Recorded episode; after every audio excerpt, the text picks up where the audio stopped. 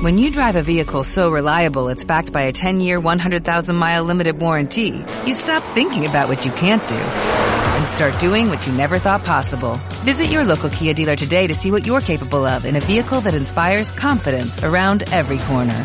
Kia, movement that inspires. Call 800-333-4KIA for details. Always drive safely. Limited inventory available. Warranties include 10-year 100,000-mile powertrain and 5-year 60,000-mile basic. Warranties are limited. See retailer for details.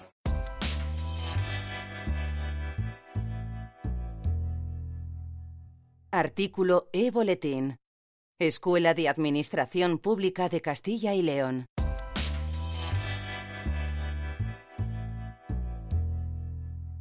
Políticas públicas desde un enfoque basado en derechos humanos.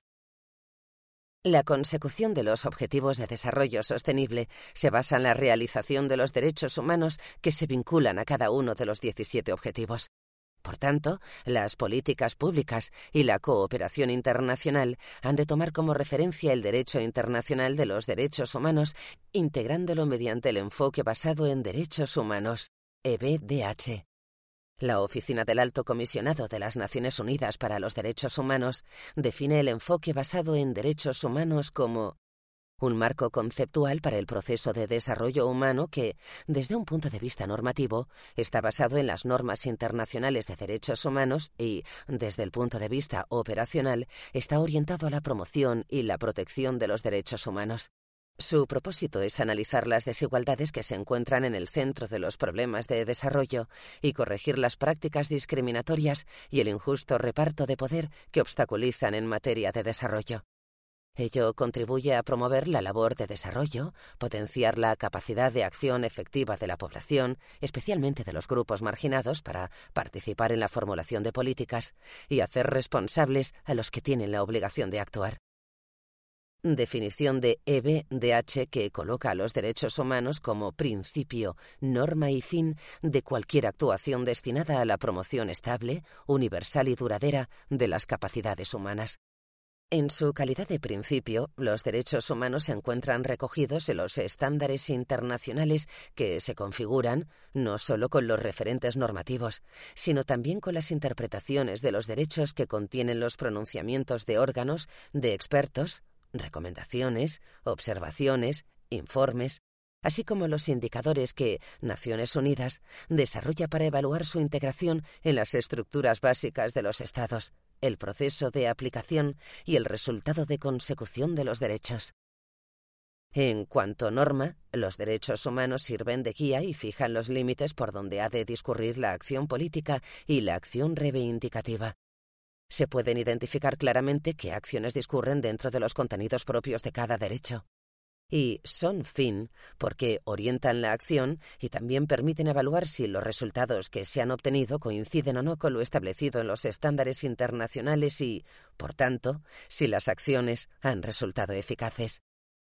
El EBDH implica, por tanto, todo un proceso de realización de derechos individuales y colectivos con el fin de situar a los titulares de derechos en disposición de reclamar sus derechos, de ver atendidas sus reclamaciones, mirando a resolver las causas estructurales de sus problemas y las consecuencias que producen. El EBDH, al fundamentarse en estándares normativos, posee respaldo legal y jurídico. Por ello, es exigible y obligatorio, posibilitando identificar quiénes son los titulares de derechos, de obligaciones y responsabilidades. Y, al participar de las características de los derechos humanos, tal enfoque es irrenunciable, universal, integral, no discriminatorio y promotor del desarrollo humano. Es verdad que dicho enfoque puede poner en evidencia la inacción del titular obligado, que en general son los Estados también de los titulares responsables como la sociedad civil, pero en la medida en que identifica campos claros de acción, permite elaborar acciones conjuntas de colaboración y llegar entre titulares obligados y titulares responsables allí donde por separado no alcanzan.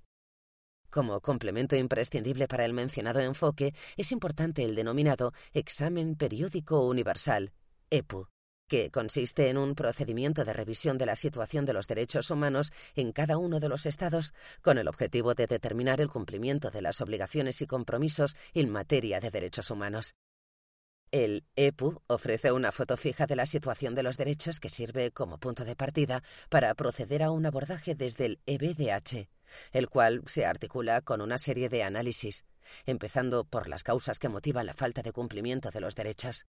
Se seguiría por el análisis del papel que le corresponde a cada uno de los titulares de los derechos humanos en la realización de los mismos. Además, se procedería a determinar qué capacidad tiene cada uno de los titulares para actuar en la protección, garantía y defensa de los derechos. Todo ello ayuda a determinar el grado de capacidad y a identificar los ámbitos de actuación.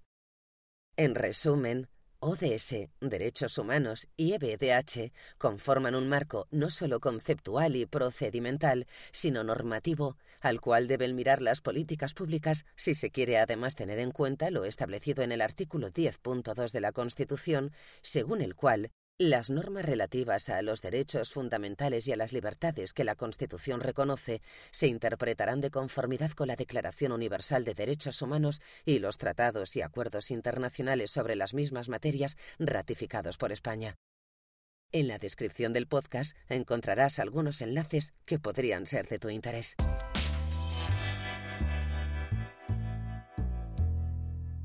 Escuela de Administración Pública de Castilla y León.